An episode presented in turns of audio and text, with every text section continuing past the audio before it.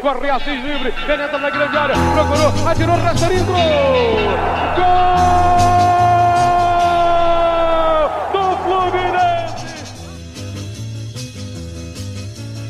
Bom dia, boa tarde, boa noite, torcedor tricolor. Eu me chamo Hugo Carvalho, estamos gravando diretamente do Estúdios Online. Carlos Castilho, nessa manhã de domingo, dia 9 de janeiro. E para começar, antes de começar, aliás, aquele recadinho de sempre, segue a gente nas redes sociais, a gente está na campanha aí para chegar aos 3 mil no Twitter, segue lá, a gente dá essa moral, se você ainda não seguiu. E vamos agora aos, ao, aos recados iniciais dos meus camaradas nesse retorno desse ano novo. Começando por ele, Xará, bom dia, feliz ano novo. Manda seus recados iniciais. Alô! Voltamos, carai! Porra, bota ânimo nessa apresentação aí, ô Xará. Porra, São 10 horas da manhã, né? São 10 horas da manhã, né? Tu atrasou, diga-se de passagem, atrasou a gravação ainda. É, um salve, salve aí para os camaradas de bancada, aos nossos ouvintes já estava com saudade de gravar. Mesmo assim, viva as férias, viva a CLT, viva a luta dos trabalhadores, mas é porque a gente volta, volta antes, porque a gente tem saudade mesmo de falar merda sobre o Fluminense. É, é isso, vamos que vamos, que tem muita coisa para falar sobre esse, esse nosso retorno e esse início de 2022. Também aqui com a gente, Eduardo Bulhões, a voz da experiência. Bom dia, Edu. Eu já ia mandar um boa noite. Bom dia, Edu. Bom dia, amigos. Bom dia, ouvintes.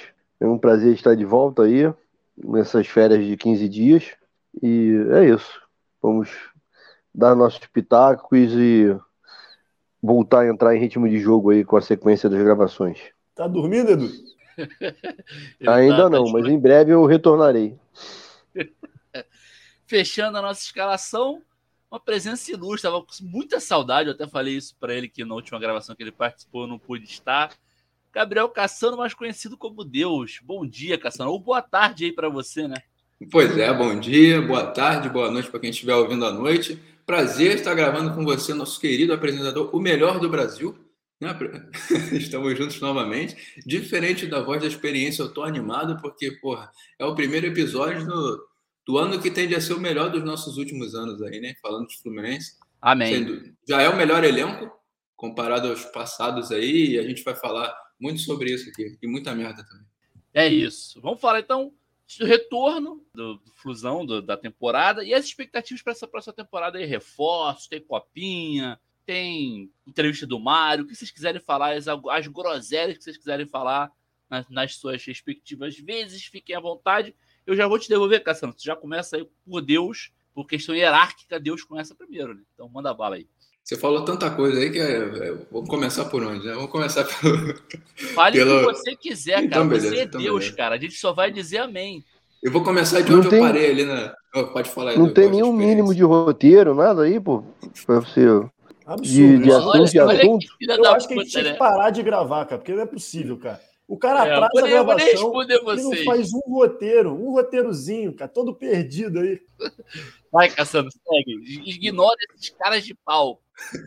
Eu vou continuar de onde eu parei ali. Eu falei do melhor elenco, né? Que na minha visão a gente está formando aí. Eu acho que a gente está numa crescente em termos de, de elenco, de organização. A gente tem as críticas à gestão do Mário, mas a gente não pode negar que a gente está se organizando no geral com relação a, aos passivos, às dívidas, os acordos com ex-jogadores e demais. E a gente está conseguindo se reestruturar, né? E nem então a passos lentos quanto a gente imaginava. Tem times em pior situação aí a gente nem, nem fala dos nossos queridos co-irmãos aí, da, um da Série B, o outro voltando. Então, assim, esse ano, eu acho que a gente deu uma balanceada aí no elenco. Tem aquelas críticas também, aquelas contratações duvidosas. A gente não, não é nada pessoal com relação ao Cristiano, mas os valores envolvidos, por exemplo, na contratação dele. Mas eu acho que a gente está montando um time, sim, que dá para ser competitivo. No Brasileirão é aquilo que a gente já vem falando. Eu acho que no mínimo ali buscar a quinta posição Claro que não é o que a gente tem que buscar e entrando no Brasileirão para chegar em quinto, não, longe disso, mas a gente sabe que tem uma galera que está com outro patamar de investimento, outro nível e, e, é no mínimo por ali que a gente tem que buscar. E nas Copas, por beliscar, acho perfeitamente que a gente consegue esse ano. Já estou vendo até passagem para o Mundial aqui, eu acho que eu estou mais perto que na Europa, então, claro que eu vou encontrar vocês lá. E realmente, Libertadores é um sonho muito mais palpável do que ano passado, quando a gente até teve uma oportunidade tranquila por conta do chaveamento. A gente pegaria o nosso freguês ali da Gávea também. E aí, Palmeiras na final, a gente ia passar por cima dele, mas é, vida que segue, e esse ano a gente vai buscar. Então, eu acho que a gente vai se debruçar pelos reforços daqui a pouco, mas já adianto e, e ratifico aqui que, na minha visão, é o melhor elenco dos últimos anos aí que a gente está formando. E com o Abelão, né? Cheio de tesão, cheio de não tesão. cheio de paixão. E muito vinho. É isso. Boa. Caçana dos meus que ele defende o Abelão com residente. Tamo junto. Edu, suas expectativas, comenta aí sobre o que você quiser sobre esse 2022. É, 2022 começa de forma muito positiva, né, para os tricolores aí. Faz muitos anos que a gente não tem uma movimentação tão grande no mercado da bola. Eu acho que nossos principais reforços são. É, é, nosso principal reforço foi a manutenção do elenco, do elenco, da base ali. O que o nosso presidente falou, inclusive, inclusive na entrevista, né? É algo básico, assim. A gente vinha de, de seis, sete, oito temporadas que trocava o elenco todo ano. 80% do elenco era trocado. E nos últimos anos a gente consegue, tem conseguido manter uma base. E esse ano a gente fez uma, algumas contratações pontuais ali, eu acho que para dar mais experiência ao elenco também. É, o Casares parece estar mais fininho, o Ganso querendo jogar bola. Então tem tudo para dar certo aí esse ano. Como o Cassano falou, o brasileiro ainda fica um pouco difícil, né? Mas eu acho que a Libertadores é um sonho bem possível esse ano. É até mais fácil do que a Copa do Brasil, né? Porque afinal é um jogo único, único, diferente da Copa do Brasil, que são dois jogos. Então é isso. Passa a bola aí para o nosso advogado para ele Pra gente voltar a bater bola depois. Xará, manda bala aí nas suas expectativas para 2022, reforços. Depois eu vou pedir para vocês comentarem sobre a entrevista do Mário. Vocês não comentaram, ninguém, ninguém pontuou. Se quiser começar aí. Boa. Que é... Mário? Que Mário? é, eu, cara, eu, eu assino embaixo aí, os camaradas falaram. Também tô sendo bem pé no chão, tô 100%, 1000% iludido é, abelizado, porque acho que o Fluminense tem tudo para realmente esse ano conseguir beliscar algum. A gente precisa também, né, cara? Muito tempo sem um. Eu considero a Primeira Liga um título, mas a gente está sem 10 anos aí sem ganhar o Carioca, por exemplo. É, e de fato disputar algum título a nível nacional, em termos de Copa do Brasil. O brasileiro realmente exige uma, um, um nível de regularidade muito maior, né? São muitas rodadas, é uma temporada grande.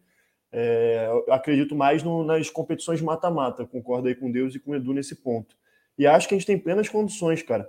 Um dos destaques que eu faria, assim, a gente pode, sem, sem entrar aqui no mérito se a gestão do Mário é, é boa, excelente, ruim, péssima, enfim. Mas eu acho que uma característica que a gente pode notar de forma bem nítida é o planejamento, assim. Existem falhas, a gente consegue criticar alguns pontos. O Hudson é um erro, é, o Wellington é um erro, é, o Luca também é uma bosta, felizmente saiu.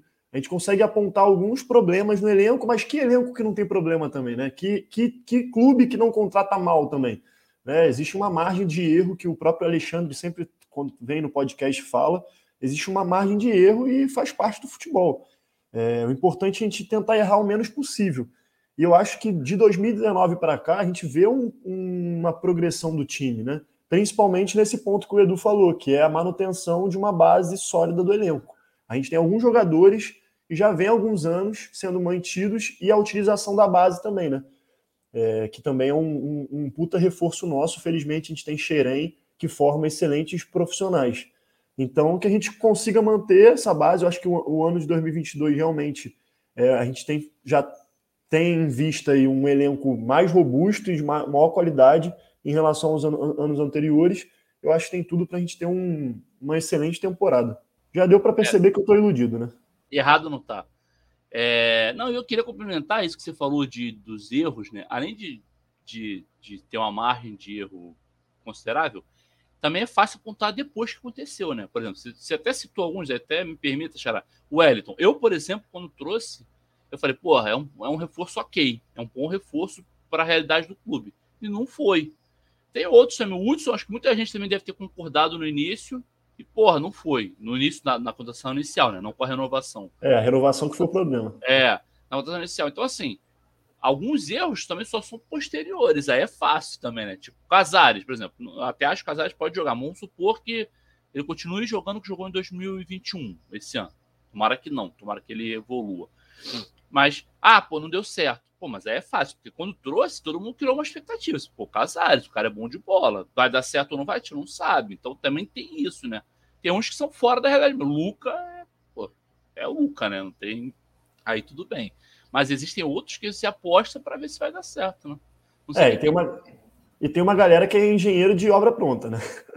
É isso, aí dá errado, aí fala, é, eu sempre, defi sempre, eu sempre critiquei, sempre é, é uma bosta. Galera que tá criticando desde sempre, então vai pegar o print de hoje, que já tá criticando, vai criticar lá na frente se der errado. Agora, se der certo, não vai falar nada, né? Isso é normal. Outro ponto positivo que eu queria destacar desses últimos anos nossos, até da gestão do Mário, né, um ponto positivo, que é o salário, entre aspas, sempre em dia ali, né? Eu digo entre aspas porque às vezes tem uns pequenos atrasos, mas nada comparado ao que a gente tinha antes. Dois, três meses, quatro meses, direito de mais muitos meses. Então, assim, isso também pesa. Na último, no último trabalho do Abel, por exemplo, foi uma das coisas que ele reclamou, né? Na diretoria, na época, que a gente não estava conseguindo contratar e o plantel que a gente tinha, a gente não estava nem conseguindo dar conta de pagar né, em dia. Então, esse tipo de coisa também faz uma diferença. É isso. Você faz muita diferença, né? Porque o cara fica puto, né? Aí até para você fazer, vai contratar, precisa contratar alguém. Aí é natural. O trabalhador vai pensar, porra, o jogador vai pensar, cara, o cara vai contratar, mas tá me devendo, me paga primeiro, né? Então assim, você já perde totalmente a credibilidade. É foda. E o cara que também vai ser contratado pensa, pô, o cara tá com salário atrasado, vou pra lá pra quê, né? É isso. Vídeo, vídeo, vídeo clube aí, o o Vasco, Vasco tá tudo fudido que tentou contratar um jogador do CRB, o cara preferiu ficar no CRB, é, tá ligado? É, é. é, isso. E rola muito papo de, entre jogadores, né? Papo de boleiro. ali eu, acho que foi uma contratação recente. O William Bigode, ele, naquela declaração que ele deu no, no programa do Sport TV, indo pro Fluminense, acho que na véspera da apresentação, ele falou: Ah, conversei com jogadores de live, que falam que o ambiente é muito bom e que não sei o que, mas o ambiente é bom. É, paga em dia, esse tipo de coisa que eles falam entre eles também. Né? Então, acho que. É, né? com certeza. E isso, inclusive, é bom se falar isso, porque tem uma galera também no Twitter que fica assim: ah, pô, consultou jogador tal. Gente, isso é normal demais. Normal demais escutar jogadores em geral, ainda mais os ídolos. Eu sempre falo isso. Quando a galera falava, na outra passagem do Fred, que tinha um discurso que o Fred mandava no elenco. Falou, não, não é isso, gente. É que o Fred é o no grande clube. elenco, ele vai ser escutado mesmo. Você imagina, por exemplo, São Paulo, na época do Rogério Senna, não escutar o Rogério Senna contratar alguém? Não existe, gente. O Rogério Senna era o grande craque do time, ídolo da história do clube. Não vai ser ouvido pelo dirigente. Se o dirigente que não escuta o Rogério Senna, tá errado, pô. É isso, sim, é normal, isso é muito comum. Seja ídolo ou não, ídolo mais ainda. Mas até mesmo jogadores que não são, o cara consulta. Pô, fulano, como é que tá a situação aí? Aí o cara vai, no, no off, o cara vai falar, pô, meu irmão, tá uma merda, não vem não. É e os, cara, e os caras, os caras são. Muitos deles são amigos, tá ligado? Tipo assim, se esbarraram em outros clubes, ou mesmo jogando em clubes adversários, é, se conhecem, têm vida pessoal, saem com as suas respectivas famílias juntas, tá ligado? Tipo assim, esse contato é mais do que natural, cara. E, e inclusive, o, inclusive, iniciativa de jogador do Fluminense, por exemplo, uma posição do Fred, ligar pro cara, pô, vem, o, o Fluminense tá com um projeto maneiro, entendeu? Incentivar o cara de vir também.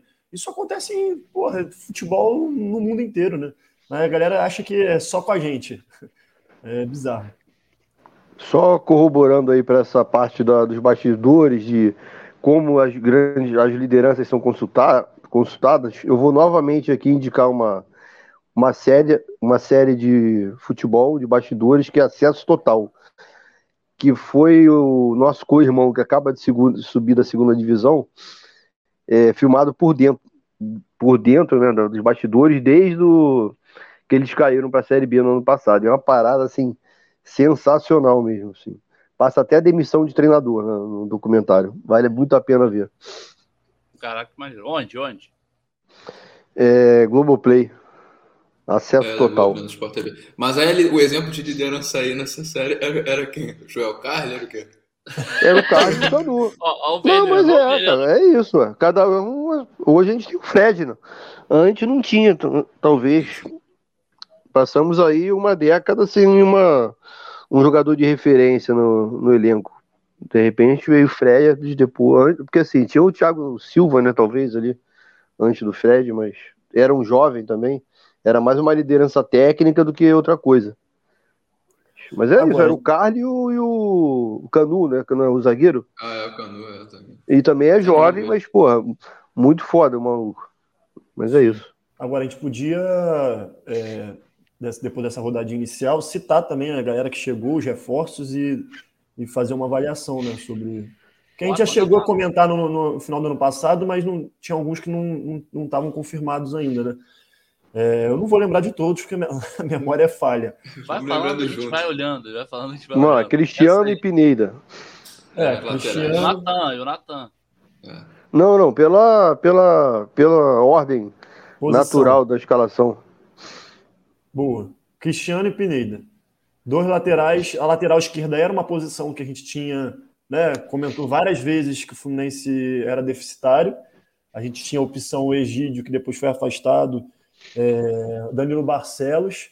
Depois, fe- felizmente, chegou o Marlon, né, que acabou ganhando a titularidade, justamente ganhando a titularidade, e não jogou mal, pelo menos na minha opinião, assim, jogou a nível Marlon, acho que até chegou a surpreender é, e conseguiu corresponder na, na lateral esquerda, melhorou bastante a parte defensiva, é, mas é- era o Marlon, né? A gente acreditava que para uma temporada que o Fluminense almeja é, voos altos, Libertadores, Copa do Brasil, e também, considerando que são várias competições ao mesmo tempo, acho que era importante contratar um lateral esquerdo.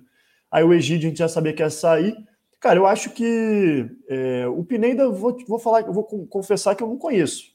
Para mim é uma aposta, assim. Eu realmente nem vi jogos dele, é, só contra o Fluminense, né? Mas, mas eu realmente não, não sei como que, como que o cara é. E vídeo no YouTube também, que é importante falar. Vídeo no YouTube a gente gosta de ver. Que, aliás, o vídeo do Cristiano é uma merda. Fica aqui a Puta nossa. que pariu, né? Vocês assistiram. Quem não viu ainda, via a live lá, que esses caras de pau, ele e o Bernard. Não. Pô, vamos ver mais. Eu falei, gente, 30 segundos. Eu falei, já pode parar o vídeo. Não É melhor nem ver, porra. Vamos torcer que ele jogue bola. Mas assim, é, a galera que, acom- que eu pelo menos vi a opinião, acha que o Cristiano é um bom jogador. Acho que a, a grande crítica foi em relação aos valores, né? E aí o meu ponto é, é, porque muita gente falou, ah, no meio do ano o cara podia assinar pré-contrato. Acho que é importante a gente falar isso aqui aqui, né? Assim, é, no meio do ano o cara assinaria um pré-contrato para vir para a temporada seguinte. Então, tipo assim, vamos ficar sem lateral esse ano, foda-se, porque o cara vai vir de graça para o ano que vem. É uma Não, deixa eu só alucinação completar, Xará. E não ficaria de graça, porque de janeiro a junho tem seis meses. Outro clube poderia oferecer. O clube lá de lá, o cara poderia renovar, porque o cara não vai ficar esperando. Não, Fluminense, vou te esperar então. Não vai, gente. Ou contrata agora, ou esquece o jogador, porque seis meses é tempo pra caraca. O cara Sim. poderia ir para um outro clube, o cara poderia renovar com o clube dele, o cara poderia fazer N coisas, pô. E Então, assim, um outro ponto não são, são os valores dos sete, do, do, lá dos 8 milhões, né, que vai dar. É porque é em eu, é um, um, 1,5 milhão de euros, né, uma coisa assim. É, que é um valor também que é pago até 2024. Então não é um bagulho que o Fluminense vai desembolsar à vista nem nada. É um parcelamento gigantesco. A primeira parcela acho que é 2023. Tipo assim, é uma negociação super, super parcelada, super flexível. Então, assim, é realmente. Enfim, o bagulho é esperar mesmo e ver se o cara vai corresponder. E o Marlon parece que está de saída, né? Parece que o Fluminense recebeu uma proposta interessante, pode ser que ele saia. E isso, inclusive, pode já podia estar à vista da diretoria é, por ter escolhido contratar dois laterais, né? Então, isso pode ser que o Fluminense já previsse uma, uma proposta pelo, pelo Marlon e preferiu já se resguardar contratando dois. Talvez a gente tivesse até sondagem.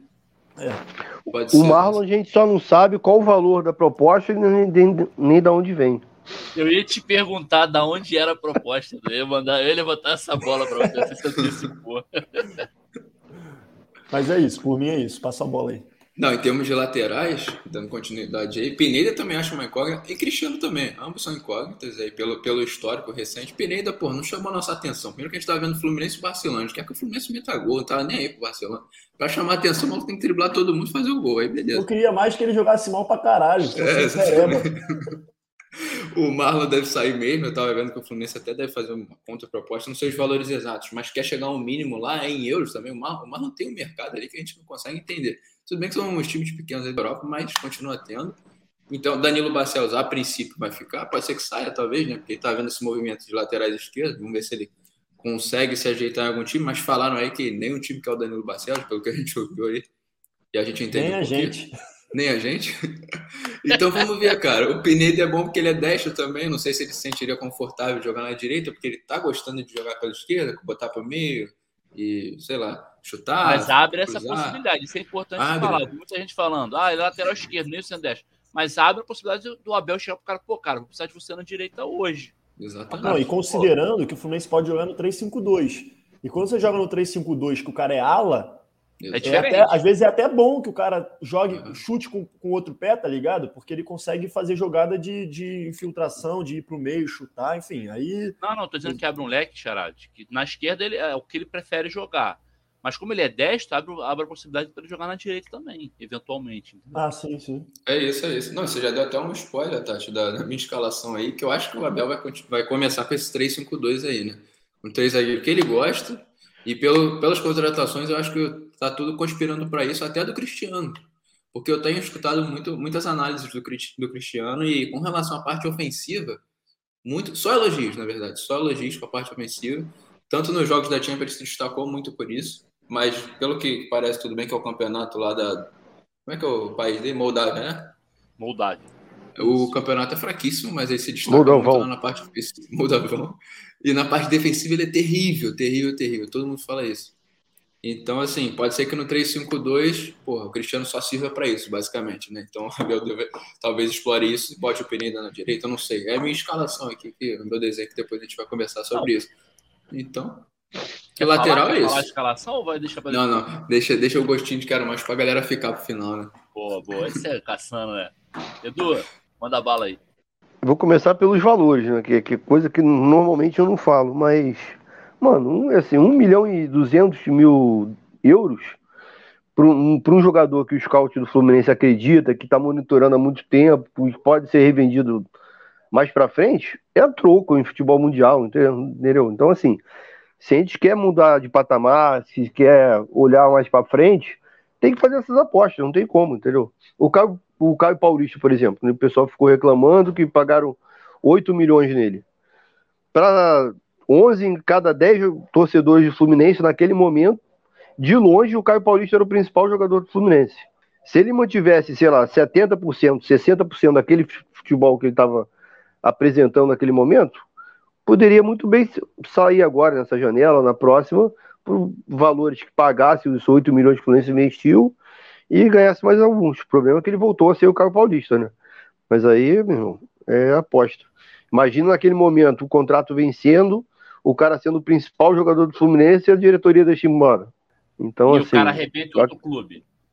É, pô, não tem jeito. É, aí é criticar. É visão do mestre Dione, né, Edu? O mestre Exato. viu o potencial Eu acredito no mestre. Estão aí monitorando o rapaz há muito tempo. Acho que eles devem assinar lá o, o streaming para ver o Modalvão. E é isso. O Pineda eu também não conheço muito bem. Não acredito que ele vai aceitar ou vai jogar na direita, porque acho que está bem servido ali na, na lateral direita. Gosto de chamar o Xavier e eu acho que o Calegari quebra um galho ali.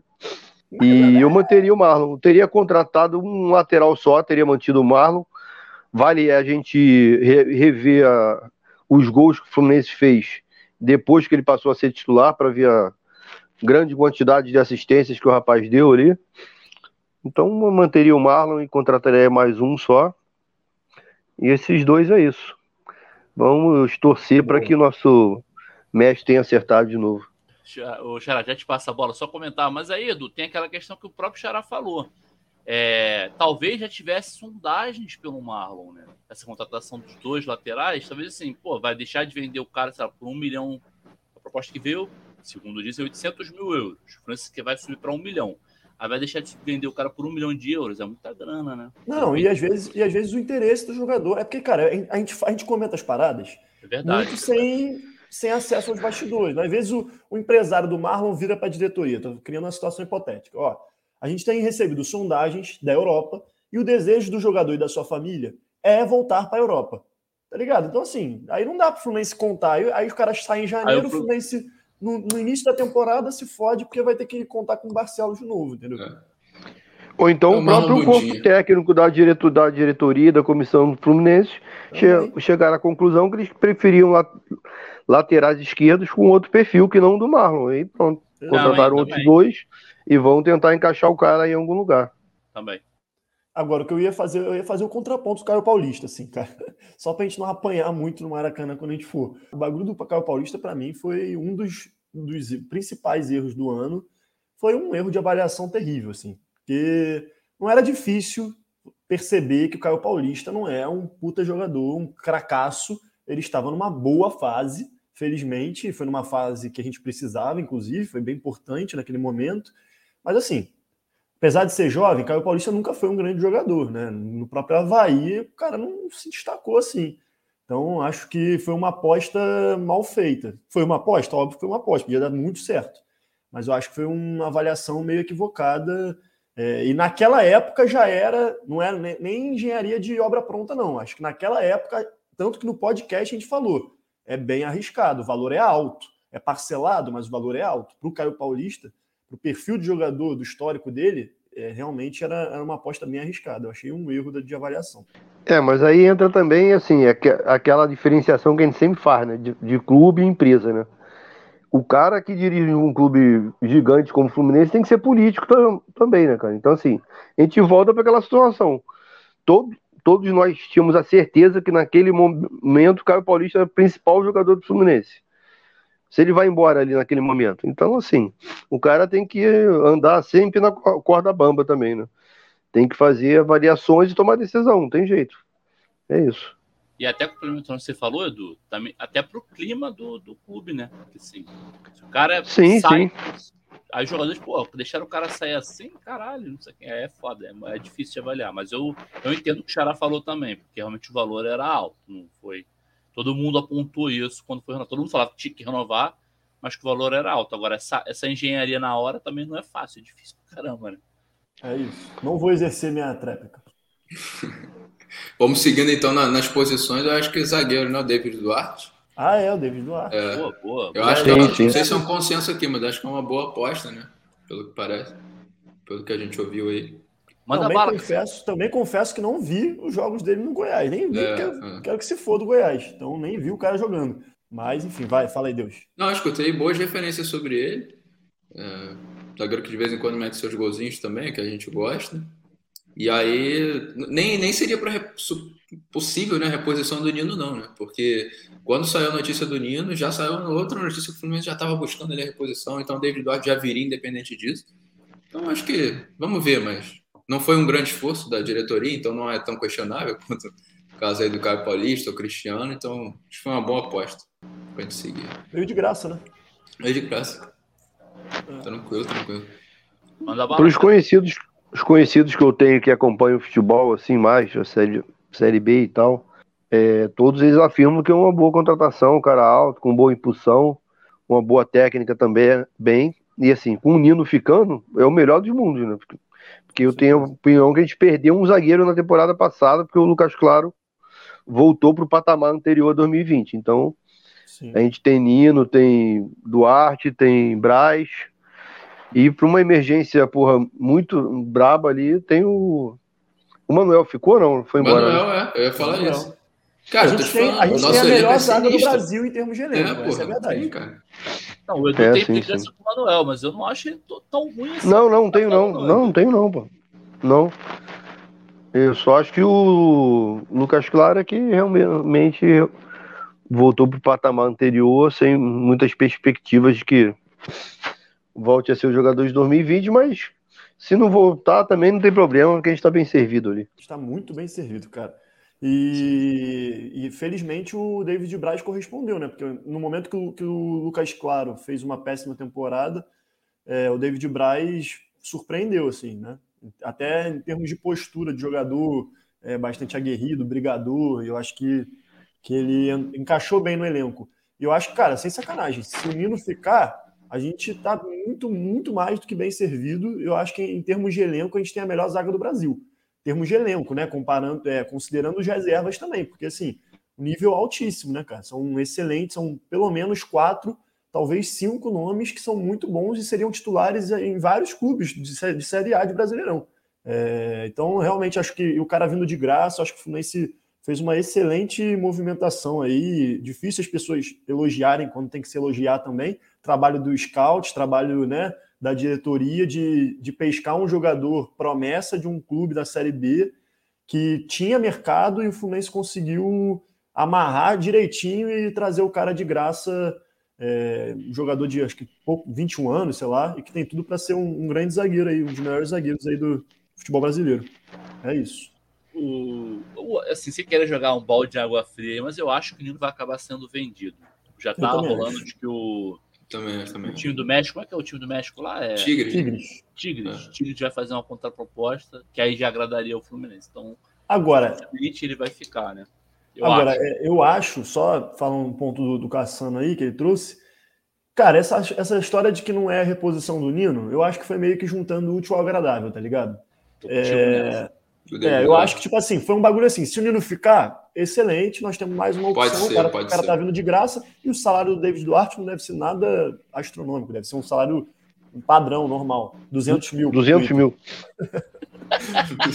é, mas, mas se o Nino ficar, ótimo. Mas se o Nino sair, a gente tem o David Duarte, que tá repondo, tá ligado? Acho difícil o Fluminense fazer uma movimentação por mais. Acho que não precisaria, né? É, não precisaria também.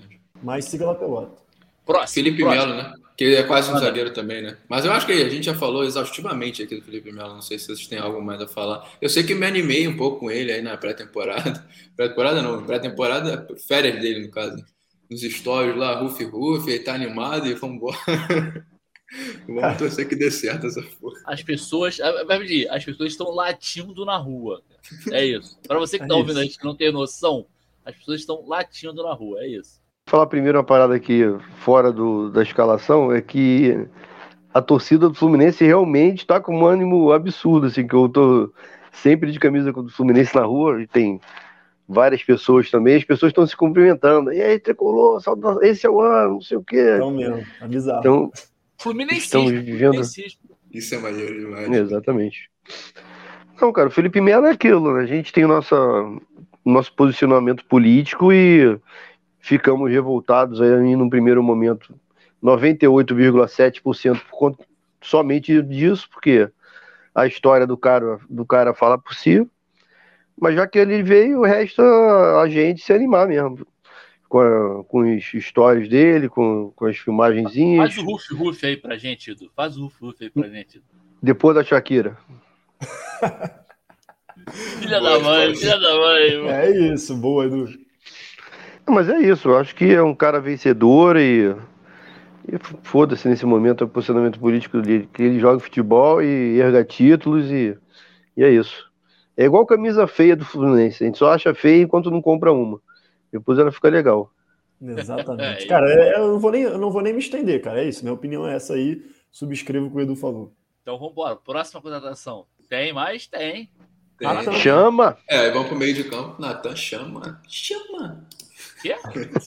ah, chama, agora que entendi. Eu falei, pô, chama o quê, cara? Eu tô conduzindo a parada, ô, Tati. Chama, chama o quê, cara? Agora que entendi. Chama!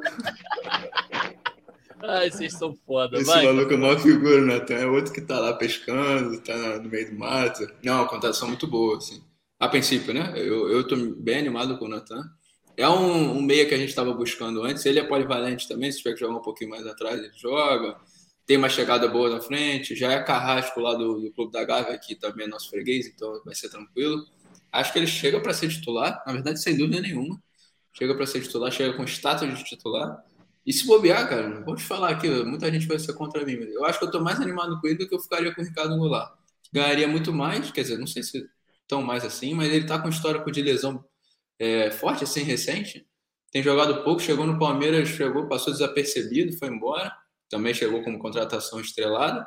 E veio o Natan aí, que joga muito mais e não tem histórico. Posso estar errado. Mais novo. Mais Desinformação, novo. é, mais novo, mais animado. Veio, já jogou no Chelsea, foi contratado pelo Chelsea na época. Então deve ter uns sonhos ainda aí para viver mais coisa fora também no futuro, tem idade para isso, diferente do Ricardo Goulart. Estou bem animado, titular absoluto e 100%, 1000% iludido. É isso. E vem por empréstimo, outro fator também. É, é... empréstimo com opção de compra, né? que não ficou um valor muito baixo, né? Mas tudo bem, a gente dá um jeito, a gente vai estar sinistro. Mas a parada da opção de compra, mesmo que o valor não seja alto, é que se pintar alguma proposta, você dá um jeito de pegar um empréstimo, paga e vende você. É isso. Então, é isso. Também a tem opção isso. de compra é isso. Não, e, e, o- e- e é uma vinda menos arriscada que o Ricardo Goulart, né? Que assim, é, é um empréstimo. Então, se o cara não- realmente não tiver um desempenho bom, no final do ano o cara tá saindo, voltando lá pro, pro Atlético, é isso, entendeu? É, o Ricardo Goulart não, esse influência é contratar ele, sem clube, é, beleza. Eu acho que ele vi- vi- viria de graça. Mas depois o Fluminense tem que fazer um contrato, às vezes, de três, quatro anos com um cara desse, porque o cara não vai fazer contrato de um ano. Né? Isso também é uma coisa que o Mário sempre fala. É, e as pessoas às vezes não entendem porque faz contrato longo, porque às vezes é, é, o- é é a barganha que você tem, você não tem dinheiro, mas você consegue dar um, um contrato mais estendido. Então, às vezes, a gente ia ficar com o cara encostado, às vezes, supondo que o cara não desempenhasse, né, não performasse. É, a gente ficava com mais com um ganso da vida aí, um cara já velho, com, com não- nem tanto mercado, e um cara caro. Então, acho que a opção do Natan, eu também fiquei bastante animado com a vinda dele, acho que ele tem tudo para para fazer uma excelente temporada. Todo mundo, né? A gente sempre vai falar isso para todo mundo. Todo mundo tem chance de fazer uma excelente temporada. Não, mas eu só queria completar a situação do que vocês citaram o Ricardo Goulart. Foi, foi uma situação escrota, né, cara? O Fluminense fez a proposta, pô, os caras ficaram oito dias sem responder nada, pô. Pô, pelo amor de Deus, E né? vai Aí, pro Santos cara, agora. né? aí- não, e aí? Agora ali, vai pro Santos ganhando menos do que foi oferecido pelo Fluminense. Pelo É, Fluminense. é verdade. Só pra complementar É. sobre o Natan. Ah, pode falar. Não, desculpa, cara. Só pra, pra fechar, é, é- não dá pra ficar esperando o cara ad eterno, né? Até porque você tem muitas. As negociações são rápidas, porque a pré-temporada é curta, você tem que contratar logo pra não perder oportunidade. E aí o, o empresário do cara ficou oito dias, dez dias sem responder. Não dá. Aí cancelou a negociação. Ele fez certíssimo. Também Independente até dessa situação do que, que é melhor, quem é melhor, essa situação não dava pra esperar mais. Pelo menos o Twitter, nessa parte, a torcida do Fluminense avaliou que a, a diretoria acertou nessa ter recuado da negociação. Flu TT, né? É porque o grande lance da diretoria é querendo fechar o, fechar o elenco o mais cedo possível para já pensar na pré-temporada, porque a gente já vai ter jogo importante cedo, né? Pela Libertadores e tudo mais, então decisão acertada mesmo. Só que eu ia pontuar sobre o Natan também, um ponto positivo, teoricamente, é que dá uma acirrada ali na briga do, do meio-campo, né? O Edu falou no início do, do Ganso, do Casares que tá fininho. O Ganso deu uma entrevista, eu acho que no Esporte Espetacular, naquele projeto lá dele é, falando que está animado, que ainda tem coisa para conquistar no Fluminense, quer ficar por aqui. É claro, aquele discurso do Ganso é padrão de sempre, mas a gente sempre espera que pelo menos o espírito seja outro. Então, pô, já tem Casares e Ganso ali no banco, podendo entrar, fazer alguma coisa diferente. Então, já dá uma acirrada ali na, na disputa, né? E Aumenta diminui a pressão para esses dois, né? Porque Exato. o Natan vai ser o titular, esses dois têm uma pressão menor, é tipo assim, de cobrança, né? Vamos ver se consegue trabalhar dessa forma. Manda bala, Edu. É, não, Natan é isso. Já falaram tudo aí. Acho que ficou a contratação dele melhor do que a do, do Goulart. Cara mais novo, sem histórico de contusão. É, chegou cheio de vontade. Muita gente criticou que ele não performou bem na entrevista. Não estava animado. Mas eu acho que é isso. É engraçadinho. Falou lá uns, uns, umas paradas maneiras. E é isso. Vai aí acirrar a disputa no meio, como Deus falou. Eu acho que a gente também está bem servido nessa posição aí. Eu acho que o Abel vai dar uma, uma injeção de ânimo ali na galera esse ano para todo mundo buscar esse título tão esperado aí que é o da Libertadores. Agora, sobre a entrevista dele, ainda bem que a gente trouxe um jogador, né? Não, não um ator, né? O Fluminense, não é um Projac, essa porra. Quero que se foda, porra, a animação dele na entrevista, que jogar bola. Porra. Porra, ainda pescou, ainda fez o chão, ficou animado lá, pô. Não, a galera já tá nervoso, cara. É, o cara é tá tímido, o nervoso cara na é entrevista, nervoso, cara. porra. Aumentou o nível de beleza do time, né, porra? Tá melhorando. Ele, ele nervoso e o David Duarte visivelmente emocionado durante toda a entrevista. Tu viu? Sim. É, é verdade. Faltou Vambora. alguém? Faltou, faltou alguém? Agora os Pô, atacantes. Esse Bigode. ano vai. Bigode, É, cano, ó. Cano, Ah, o bigode. Cano, porra, verdade. Saída do Luca, que é um reforço. Essas coisas. Pra quem não sabe, porque a galera não vai ver o seu gesto, né? Então, assim, o cara pra me lembrar que era o Cano, fechou já, não? L, entendeu? Gigante Faz na tela. L. Faz o L. Fechou, fechou, fechou. Fechou. Só não foi apresentado porque pegou Covid. Pegou Covid, a confirmou lá. Começa aí, Edu, então, já que o Cassano Hum. começou as últimas aí. Começa aí, Cano e Bigode. Cara, o bigode é outro, que a carreira do cara fala por si, assim. títulos, um cara sempre brigador, que pode jogar aberto como segundo atacante, pode jogar um pouco mais centralizado também em alguns momentos.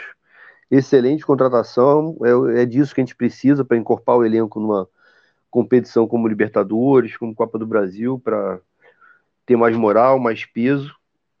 E o Cano também, excelente contratação, finalizador nato ali, para se o time estiver bem azeitado. É óbvio que o Fred não vai jogar sempre, né, porque nem tem mais condições para isso no Campeonato Brasileiro, por exemplo. Então a gente está bem servido, a gente tem o JK ali também para competir. Então, assim, eu acho que temos grandes possibilidades de ir bem, muito bem nas três competições, né? Porque eu acho, até o Mário falou isso na entrevista, que o momento que a gente mais oscilou no brasileiro foi justamente o momento que a gente estava nas três competições e não tinha elenco, né? Então esse ano acho que está melhor nesse aspecto e duas excelentes contratações aí, Cano e Bigode. Manda bala, Xará. Não, concordo com o Edu também. É, acho que Bigode, excelente contratação, destaque aí.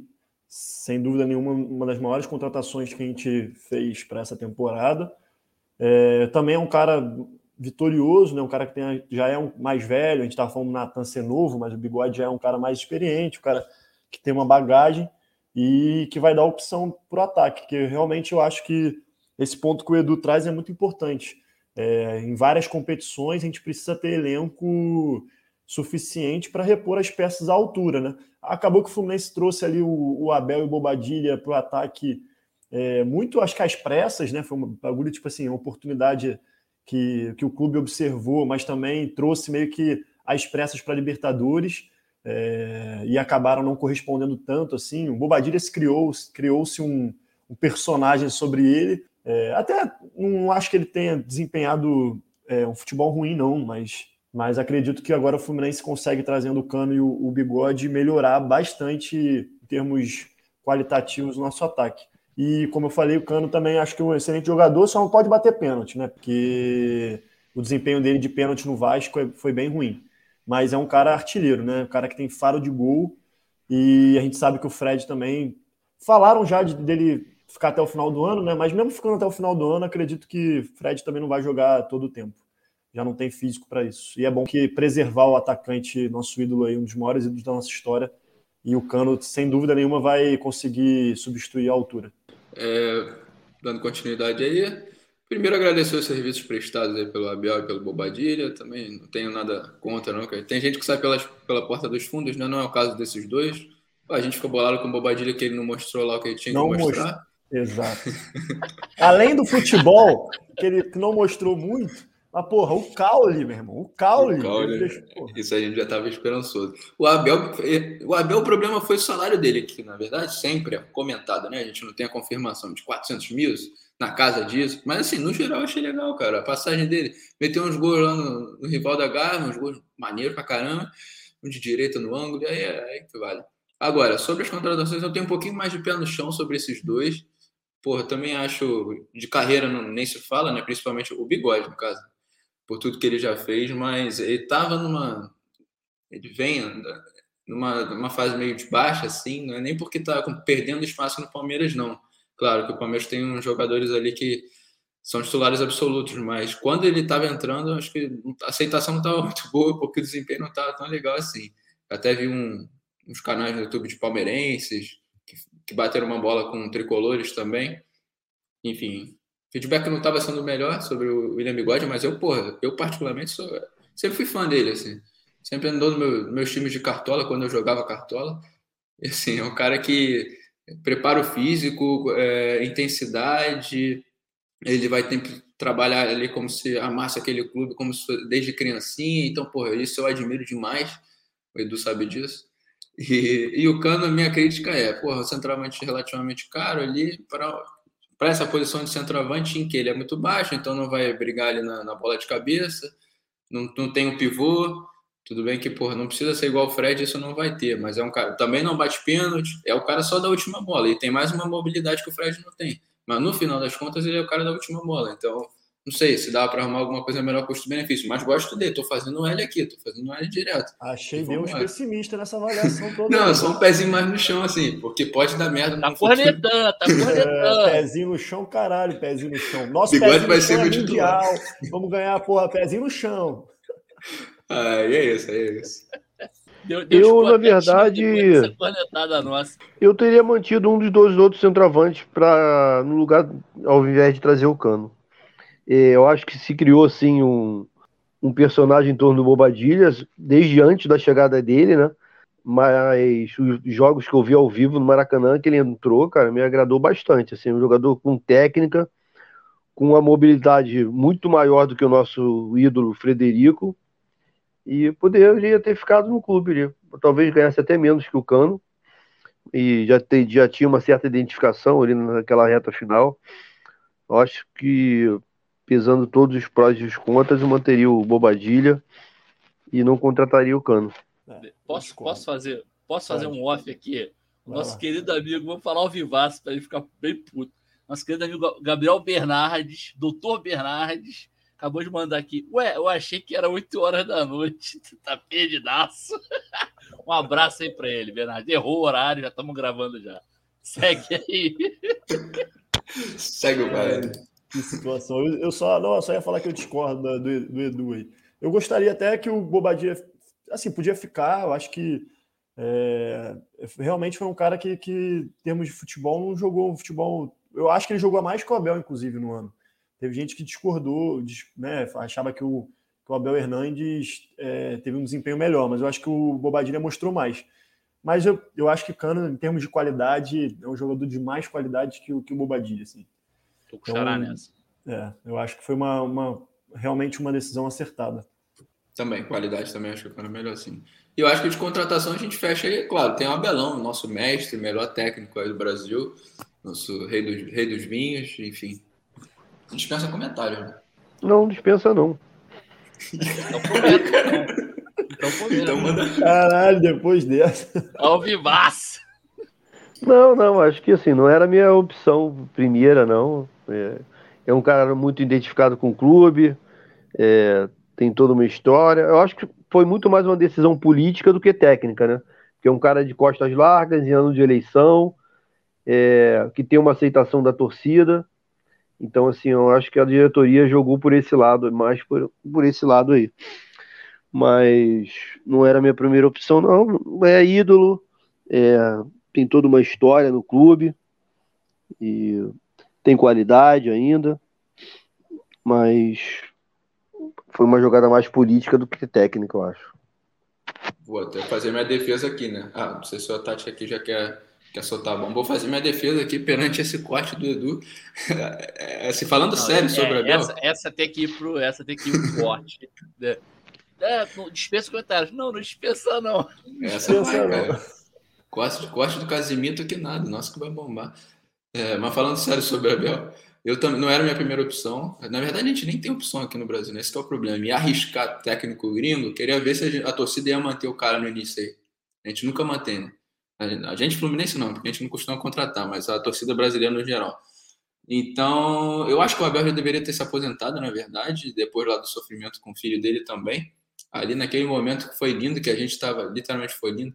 A, a torcida também, naquele um minuto de silêncio, foi o melhor que eu já presenciei. Eu, nunca, eu acho que nunca vou ver nada parecido. Vocês deviam estar lá também.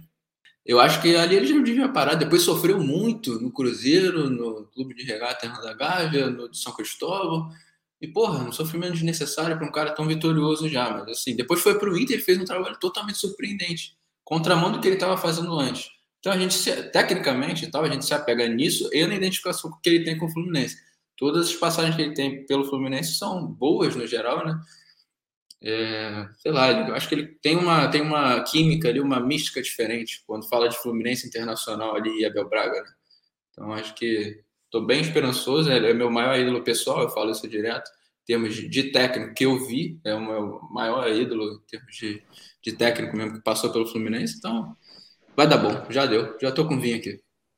Só Boa. falta guardar sua mala no avião, ele, pra virar o maior ídolo. Essa história é boa, hein?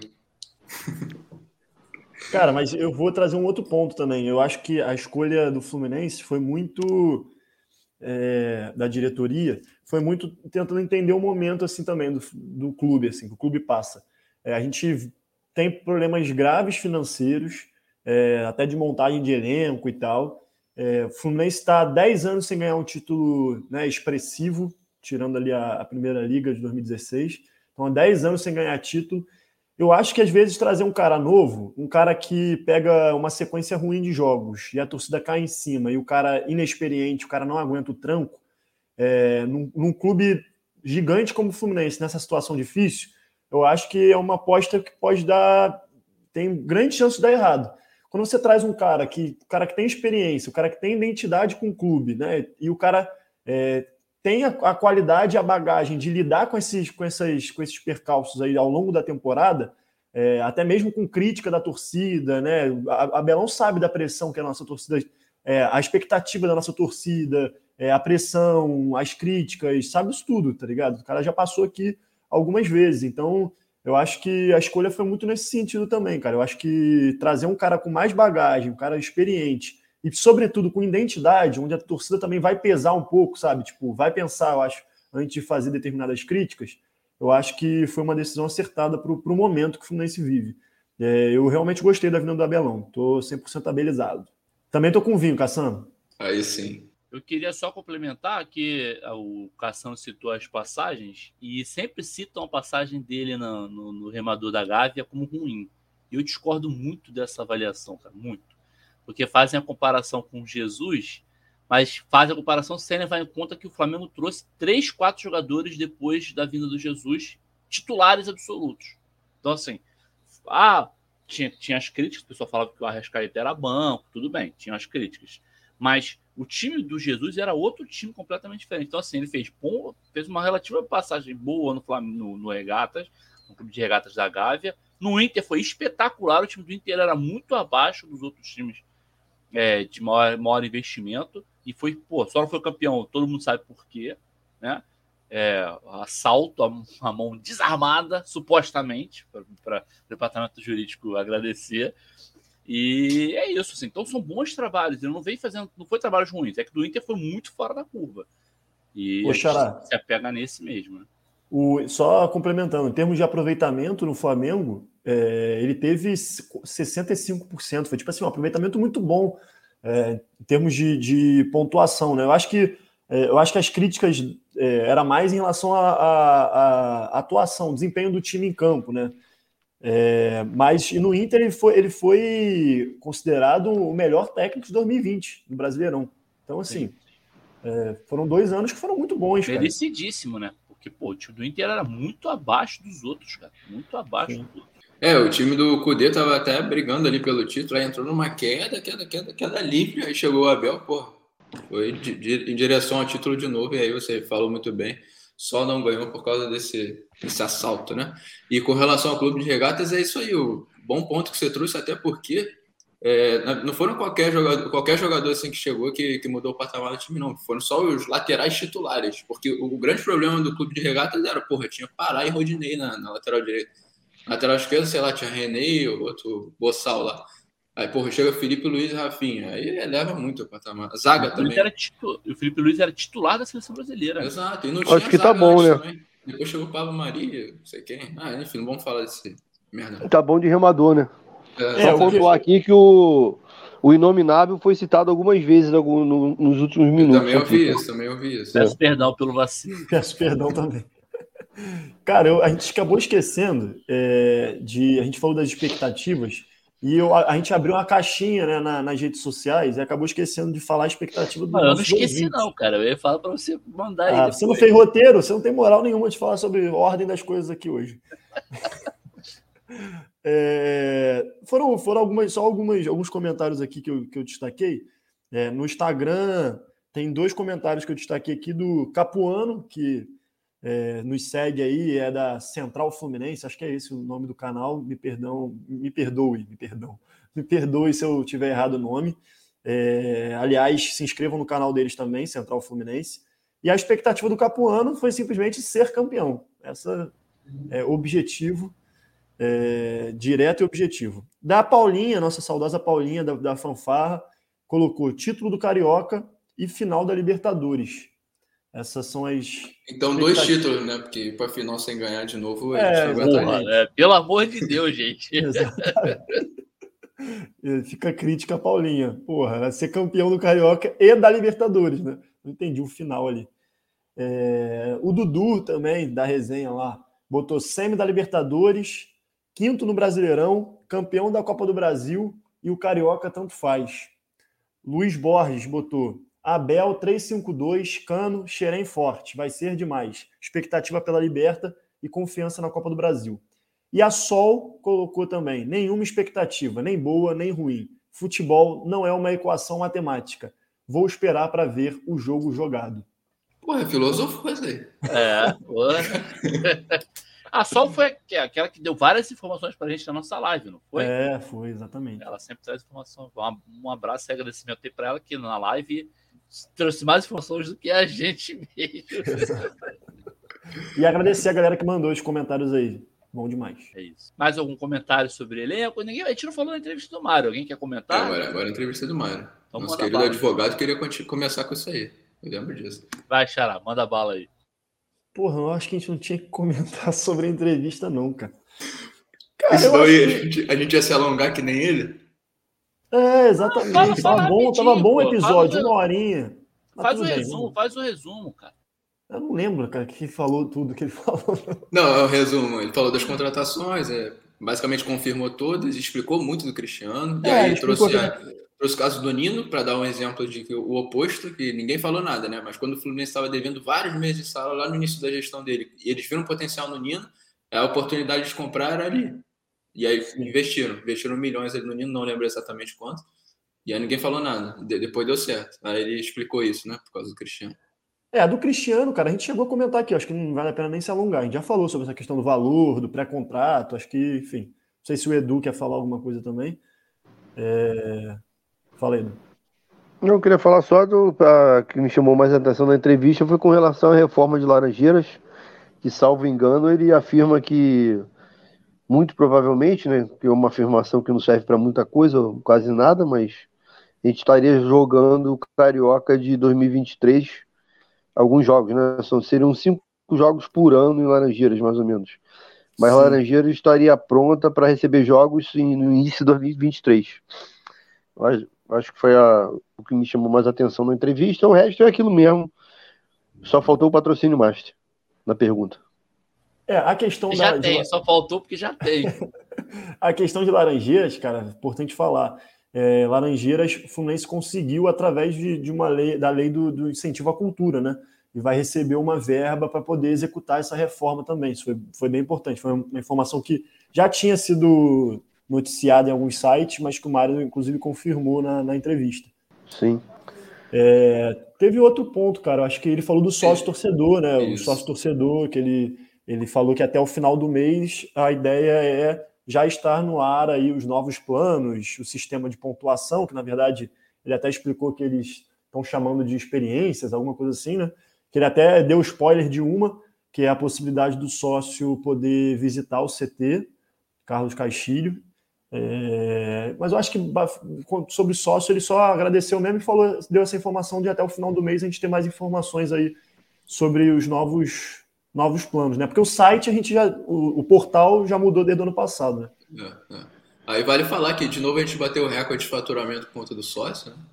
Boa. Mais de um, milhão, milhão por mês. Um é. milhão e meio, é. Um milhão e meio. É pelo Flu aí novamente para bombar, nosso querido Hugo Tati, é nosso advogado. Tá à frente então, você, você, você, você quebrou meu, meu encerramento, era isso, cara, mas tudo bem. Não, mas é bom reforçar. Falar, isso aí vou é complementar, reforçar. vou complementar então já agora que assim, é, parabenizar todo mundo aí do, do, do clube que trabalha no, no, no, sócio futebol e parabenizar a galera do É Pelo Flu, em especial meu xará, que é uma. Todo mundo que participa sempre fala que sem ele não teria né, a campanha É Pelo Flu não teria acontecido. O cara é um catalisador aí de, de organizador do, do movimento. Parabéns, Xará. Esse, esse recorde do Fluminense aí de arrecadação certamente tem muita participação sua e fica aqui meu registro, meu agradecimento e não desse humilde podcast a você, nosso integrante também. Mandou bem demais aí, parabéns aí, meu camarada. Parabéns, mano. Assim eu Dizem as madingas que ele pegou uma comissão aí, que ele andou viajando aí, sei lá. Ganhou umas Eu- viagens, né? Eu queria É, complementar aí do. Ah, pode falar. Não, eu só ia falar que te- teve portal aí, que eu não vou citar nomes, mas teve portal aí que pulou fora da campanha achando que a gente tinha a ver com a gestão. É uma viagem, cara. É, É, só bizarro. tá maluco. É tudo pelo Fluminense aqui, pô. O resto que você É. Exatamente. É, e com relação a Mário, ele falou também. Ah, do que você falou do de Laranjeiras, né? O Edu que trouxe esse ponto. Vai ter aquela. Ele falou novamente, né? Que vai abrir para torcida em algumas vésperas de jogos importantes. Eu acho isso bem legal também. Vésperas de clássico, jogo decisivo. Ah, tem a questão do, do muro lá do Castilho, que inclusive já está circulando a, a imagem, a homenagem para ele. Eu não sei até agora se eu gostei da imagem. A homenagem em si achei bem legal, mas não sei se eu estou convencido com a imagem, não.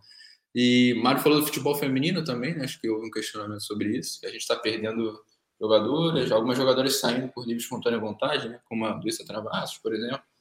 Enfim. É, e que, ele mais- trouxe, e que ele trouxe um ponto, um ponto, eu acho importante, cara. A gente. É, é natural e eu acho que é importante a cobrança ao Fluminense de que o Fluminense invista, né? E, e profissionalize o futebol feminino, é, enfim, dê estrutura ao futebol feminino. Acho que é uma cobrança que tem que ser feita ao clube. Mas uma coisa que é inegável que ele trouxe é que o futebol feminino é uma, é uma questão obrigatória. Mas quem obriga também não dá suporte nenhum de tornar o futebol feminino hoje atrativo para investimentos, para né, e, e, e é difícil para um clube manter uma estrutura se essa estrutura não dá algum tipo de retorno também, né? É, e a dificuldade de trazer investimento, de investidores, de trazer patrocínio, enfim, isso tudo dificulta esse processo de profissionalização, de regulamentação do, do contrato com as meninas, né? Parece que elas ganham bolsas, não é, não é uma parada que é profissionalizada. Então, isso é, perto de um Estados Unidos, né, que, por exemplo, a Luísa vai para lá, é uma outra parada, que ela tem a oportunidade de estudar e, e, jogar nas ligas lá, que são mais estruturadas, enfim. Então a gente acaba entrando nessa. Tanto cobrar o clube, mas entender que faz parte de um contexto mais geral, né? É importante ter essa, essa ideia dessa dimensão também. E falar para os nossos ouvintes que nós falamos sobre futebol feminino no programa 43. Dá uma conferida lá. Quem quiser saber mais, a gente entrevistou a galera da Flu TV, que participou da transmissão do, do Carioca Feminino. E, e, falamos, obviamente, bastante sobre futebol feminino com Sharon, a Belle e o Daniel Kaiser. Que, aliás, spoiler vai participar aqui com a gente de novo, hein? Spoiler aí no ar. Edu, quer complementar alguma coisa? Não, só falar do futebol feminino aí, que o, o Tati falou que quem obriga não dá nenhum tipo de suporte, o Mário também falou. E assim, e ainda assim o Fluminense investe da forma que, que é possível no momento. Diferentemente de outros clubes com um poder aquisitivo muito maior, que simplesmente terceirizam o serviço. Empresta, pega a camisa do clube e empresta para uma associação qualquer que já tem uma estrutura formada. E, então, assim, o Fluminense, apesar de todas as dificuldades, ainda está fazendo mais que clubes com situação financeira melhor. Estamos contemplados?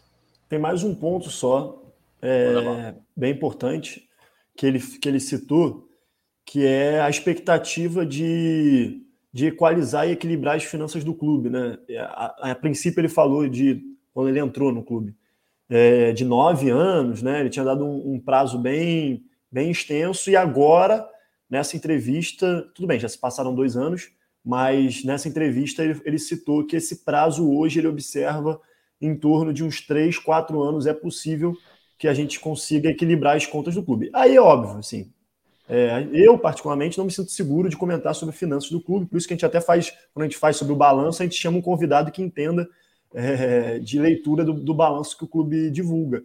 É, pode ser que ele esteja falando isso porque é ano eleitoral também, ele fala, pô, me deixem mais três anos, porque a chance de equalizar as finanças do clube é grande. Então, assim, é, tudo que se fala nesse ano certamente pode ter ou não viés político, até porque a vida é política né, e, faz parte do jogo também.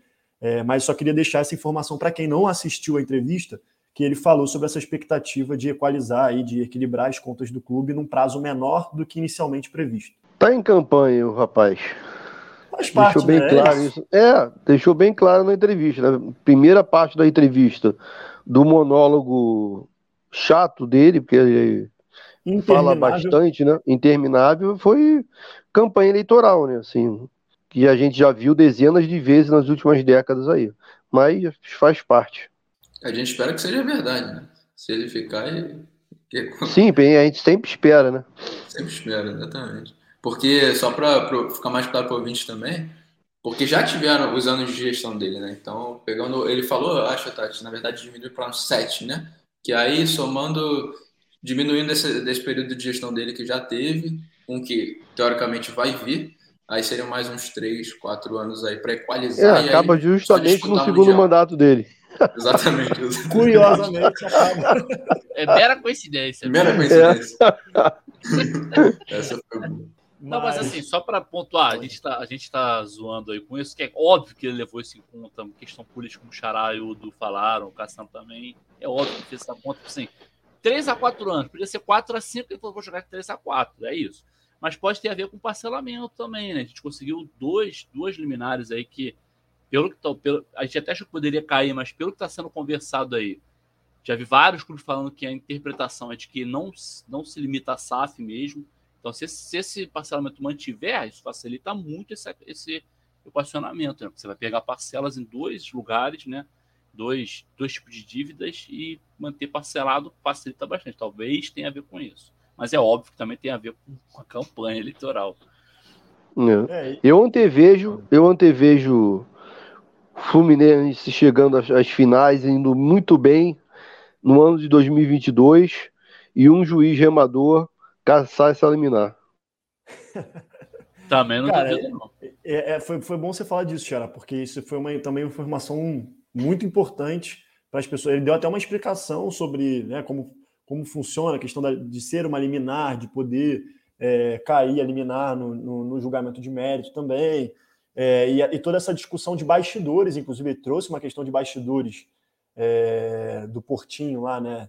Da, sobre a lei da SAF, que o intuito, a princípio, era que incluísse, né? O objetivo, o entendimento era que incluía clubes que, associativos, é, depois o Portinho mudou de posição, enfim, é, trouxe essa, esse aspecto de bastidores e que, de fato, cara, é, eu, eu, eu espero que o Fluminense não esteja trabalhando, se sustentando nessa liminar, porque, como o Edu falou, assim, pode ser que ela caia e pode ser que a gente tenha novamente uma vida é, rodeada de penhoras avulsas, né, constantes penhoras. Então, eu espero que o Fluminense esteja organizado e não se sustentando as suas finanças né, nesse regime centralizado aí de, de, execuções que a gente conseguiu essa liminar no TJ. Espero que o Fluminense esteja organizado para, eventualmente, caso a liminar volte, né, é, é, a liminar caia e, e volte àquela loucura que, que era antes, que o Fluminense pelo menos não seja é, pego de surpresa aí. Estou contigo e complemento. Ah, paralelamente a isso, espero que não, te, não esteja levando em conta, né, necessariamente, como base, base disso, mas paralelamente espero que esteja batalhando politicamente em todas as esferas para que isso seja estendido, formal ou informalmente, para todos os clubes, para que não caia essa liminar. Porque não adianta só discutir juridicamente. Acho que o Mário sabe muito bem disso. É preciso discutir politicamente isso também. Agora, é, um, um fato é, essa liminar já abriu a porteira é, para um leque de, de, oportunidades que o Fluminense tem.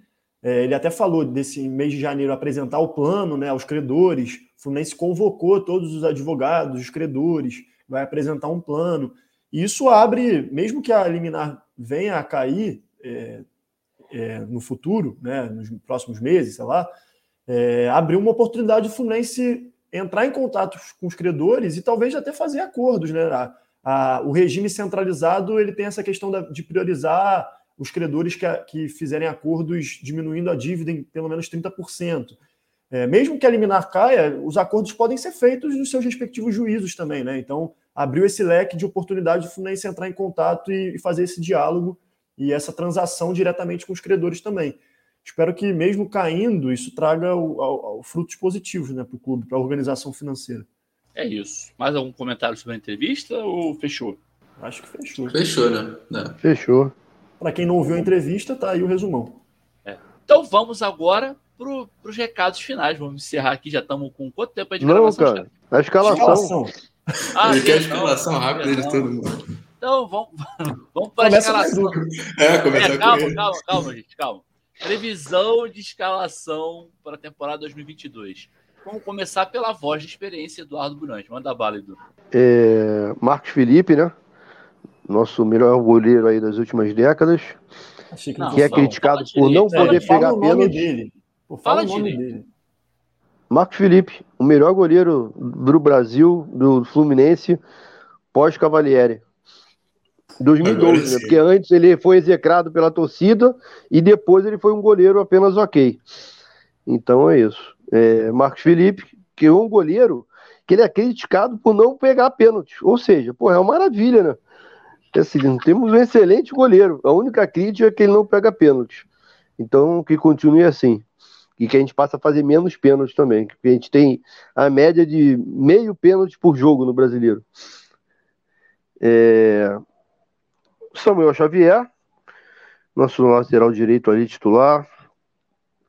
Nino, é, David Braz e Pineda, ou Cristiano, pode ser no sorteio, porque eu não sei nem, quem é um nem quem é outro. André, é, André não, é, o Natan, Luiz Henrique, Fred e Bigode. Cara, Que isso, Calma cara? aí, Edu, calma aí. isso, cara? Ih, Natan de volante. Caralho, Ruf, Ruf, Luiz Henrique. Eu acho que cortou a tua internet aí, cara. Ele botou, Não, ele botou um não, cara. volante. Ruf, Ruf, André Natan. Olha, só, Ruf, Ruf, É porque tá cortando. Cara. Ruf, Ruf. Não, André é o quê? ó? Vamos lá, de novo. Marcos Felipe. Tá Samuel cortando, Xavier. é pra, pra Nino. gente, pra gente, só te explicar o que aconteceu. Pra gente, tu falou Ruf, Ruf, e depois já Luiz Henrique e Fred. Pra gente foi isso que a gente escutou, entendeu? Ah, então vou retornar então. Marcos Felipe, Ele parou, pô. Ele se mudou, cara. Ele se mudou. Esse, Caralho. Tá mudo, Edu, tá mudo, Edu. ele tá rindo, ele tá rindo. eu sei que tá mudo. Eu tava tentando mudar de ambiente. aqui. Voltou ou não? Voltou. Voltou, Tá agora vai. Então é Marcos Felipe, Samuel Xavier, Nino, David Braz e Pineda Cristiano. Ruf, Ruf, André e Natan. Luiz Henrique, Fred e Bigode. Meteu 4-3-3. Quem quer começar? Quem quer continuar aí? Eu, eu, eu continuo, eu continuo. É, o Abel vai de 3-5-2. Não, o Abel vai de 3-5-2. Mas o meu time é esse. O teu é 4-3-3, né? É, 4-3-3. Mais ou menos o que a gente já tem jogado aí, né? Exatamente. recente. O, a minha escalação vai ser mais parecida com a do Abel. Eu já queria ver um 3-5-2 há um tempo no, no time do Fluminense. E, porra, os, os treinadores hoje em dia não colocam em prática, não, cara. Não testam, não. É, são mais tradicionais, porra. Que bom que o Abel não tá de volta aí. Vamos ver um 3-5-2. Marcos Felipe. É, Nino ficando. David Braz. Felipe Melo ali de um terceiro zagueiro. Vamos ver como é que vai ser. Aí na direita, cara, eu acho que Samuel Xavier mesmo. Eu não, não sou completamente contemplado. sou completamente contemplado, né? Sou um, um paradoxo. aí. Não sou contemplado com Samuel Xavier na direita, não. Acho que a gente poderia ter buscado alguém, mas dentre os que temos, vai ele ou o Pineda, se o Pineda quiser jogar lá. Porque, na minha visão, Cristiano titular. Já que não é o 3-5-2, já que é só para atacar, basicamente, bota o Cristiano logo para a gente testar. E aí, na volância, And- é André, o Felipe Melo já falei. André e o Natan. E aí, ataque igual o Dedu. Não, faltou gente aí, pô. Tá faltando Não, pô. É porque o Felipe. Melo eu botei como zagueiro. Então, aí quem é o outro cabeça você- de área? ainda bem que vocês não escalam o time do Fluminense. Porque Caralho, que botou loucura, Felipe. Melo. Ah, não, é porque eu, na minha O escalação que Esse bota outro 3-5-2, escala 3 meias. Não, O elenco tá tão 3-5-2, forte que a gente pode jogar com 10. Em 3-5-2. Vai ser só dois atacantes, pô. Aí seria o Luiz Henrique botou e Fred. 3-3-2, né? 3 Não, cara, mas você esqueceu, faltou gente aí, Não, cara. é, Você eu falou, faria, eu três zagueiros, chance dois pro Iagão. pontos. Eu Calma aí, calma aí. tu falou três zagueiros. Ah, Iago Felipe, tudo bem. É, o Iagão.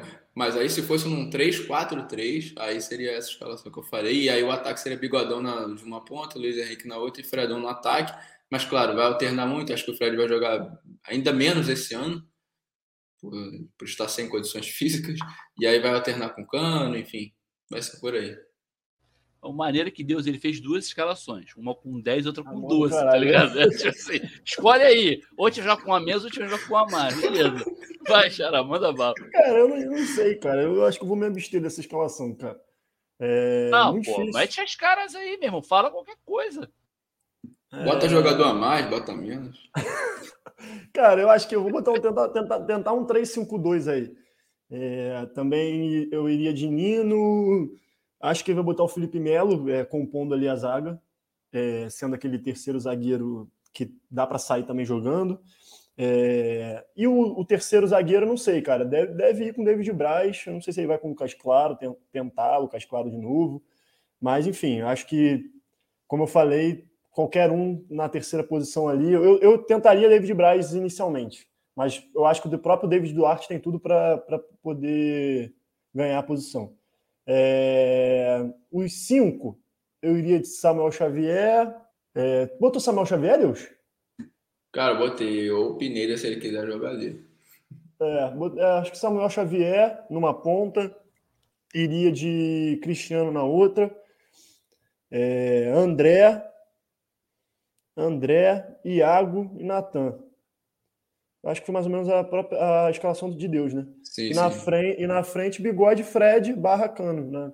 O Fred não vai jogar tudo, então Fred barra cano. Eu fico triste de fazer essa escalação, porque eu acho que o Luiz Henrique deve ser titular nesse time. Mas eu não sei como encaixar, então, então fica assim. É isso. É, a minha, a minha escalação, já para fechar aí, a minha escalação ficou igual a, a de vocês, acho que igual a do, a do Edu, né? Iago e André na cabeça de área, a zaga. Calma aí, calma aí. Ficou igual... A minha escalação ficou igual a de vocês e a do Edu. Tipo Não, assim, só a diferença é do Luiz Henrique. Eu não sei, eu não lembro que a dele cortou, não escutei A tudo. dele, a dele Vamos lá. quatro- Marcos quatro, três, três, Felipe. mano. Marcos Felipe, Nino Felipe Melo, David Braz. Samuel Xavier na direita, Cristiano na esquerda, Cristiano barra Pineda, que eu também não, não sei. É, e é, como o Edu falou, Iago e André, Natan, Fred e Luiz Henrique. Acho que foi igual a do Edu. Eu acho que o Luiz Henrique. Eu, Não, ele botou três atacantes, ele botou o Ele bigode. botou- Cara, olha só, foi igual a nossa, só que tirando o William Bigode e botando o Luiz Henrique. Isso. Foi isso que você fez. Foi É. igual a deles, igual a minha, só que, que foi a sua, na verdade. Foi igual a de vocês todos, só que diferente. É. É isso. Mas pra mim o Luiz Henrique tem que ser titular, hein? Só pra, só pra fechar aqui. É, eu também, então não sei como. Deu- Vou deixar essa bola pro Abel. O Abel sabe mais que a gente. É, a gente não deu, deu- nem dois treinos na vida, pô. Vambora. boa, boa. Agora vamos passar para o encerramento. Já tem aqui uma hora não, e vinte. cara. Não, Sacanagem, de novo? sacanagem. Porra, cara! Ai, que filha da puta você vê, né? Vamos passar para os recados finais. Já, Xera, já me, já me trollou? Começa aí. Boa, boa noite, não. Bom dia e até a próxima. Bom dia, não, boa noite também. Quem vai ter gente escutando à noite, boa tarde. Agradecer aos camaradas de bancada, muito bom, mais um episódio. A gente vai ter uma temporada longa, muitos episódios para a gente gravar. Mais feliz ainda pela presença de Deus conosco, sempre bom. Espero que a gente consiga adequar os nossos horários aí para você estar tá, mais com a gente gravando.